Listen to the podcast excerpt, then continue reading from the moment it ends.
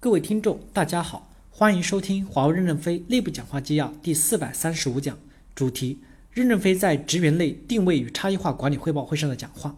本文刊发于二零一七年四月二十七日。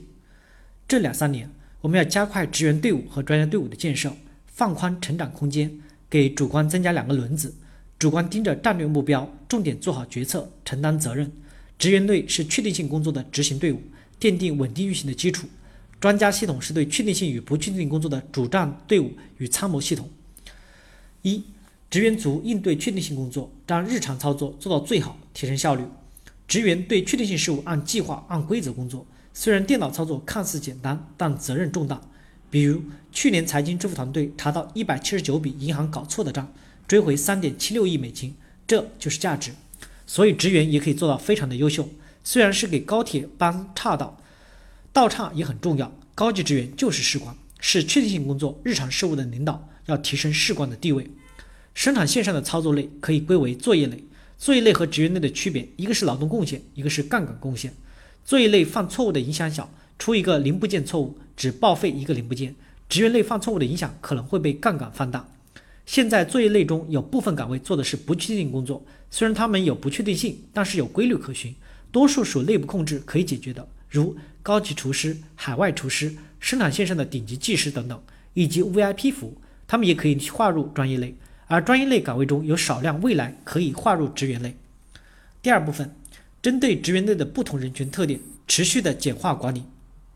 第一，加强职员组的本地化建设，原则上不跨地区流动，不跨业务流动。若要流动，必须通过跨岗考试，以及通过上岗考核重新定级。不是特殊人才，不必要流动，建立一个稳定的专业人才基地。当然，也可以允许少量的流动。将来整个公司对专家及管理者有三层流动循环：第一层是金字塔底部的认知型流动；第二层、第二类是中部的赋能型流动；第三类是高层的领导力流动。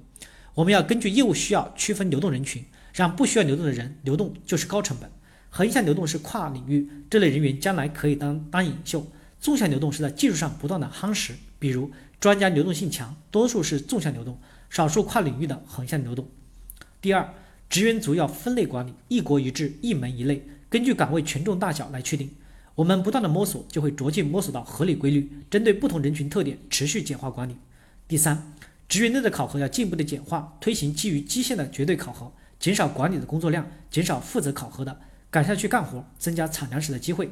职员的岗位只要胜任工作，通过考核就可以接着干，以胜任为留职基础，没有必要强调年轻化。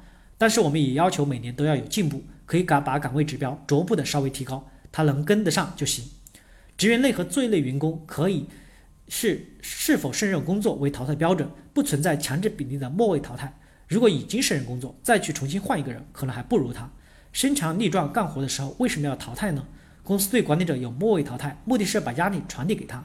如果袒护落后的员工，就要付出代价。既然知道被淘汰后无路可走，在担任主官时，为什么不去努力获取胜利呢？如果专家不胜任当前岗位，也也涉及末位淘汰，从首席专家转到资深专家、高级专家，他有这么大的知识境界，去给新员工博导，加快新员工成长的速度。第四，职员族薪酬在现有的架构的基础上，可以探讨是否引入岗位津贴、工龄工资，比如对于十七到十九级的职员类。人员当职级不再有提升空间时，能否根据工作年限发放岗位津贴？当他们提升到另外一个岗位时，就不再领取。我们要讨论清楚这个问题。合理的薪酬设计可以牵引员工自觉地去多打粮食，这样我们也不需要这么多脱脱产的岗管理岗位。管理岗位也不一定收入高，比如国际会议中心的服务专家，主要的管理岗位的收入还不在还不到在一线岗位服务时的一半，所以大家都冲着想上一线。职员内的奖金也跟着业务流程走，像制造的工时人员一样是弹性的，干得多拿得多，为什么还要坐下来评奖金呢？找一堆干部来评，评来评去就是讲感情，运作成本高。第三部分，劳动工资科要深入到业务部门，梳理存在的问题，与业务部门一起改良。劳动工资科负责职员类和作业类员工的薪酬政策，具体对职员类和作业类员工的管理、评价与薪酬执行，由各业务部门负责。劳动工资科要拿着本子去到业务部门。办公一个月待在办公室不能超过三天，去到作战前线，几人一队，一条条的梳理，看看有没有不合理的地方。过段时间回来开会讨论，然后跟有关部门协调，再开会。当然，识别出问题，得出不同的意见，要以现实为基础，改革不要太急躁，因为存在就是合理。我们是改良而不是改革。感谢大家的收听，敬请期待下一讲内容。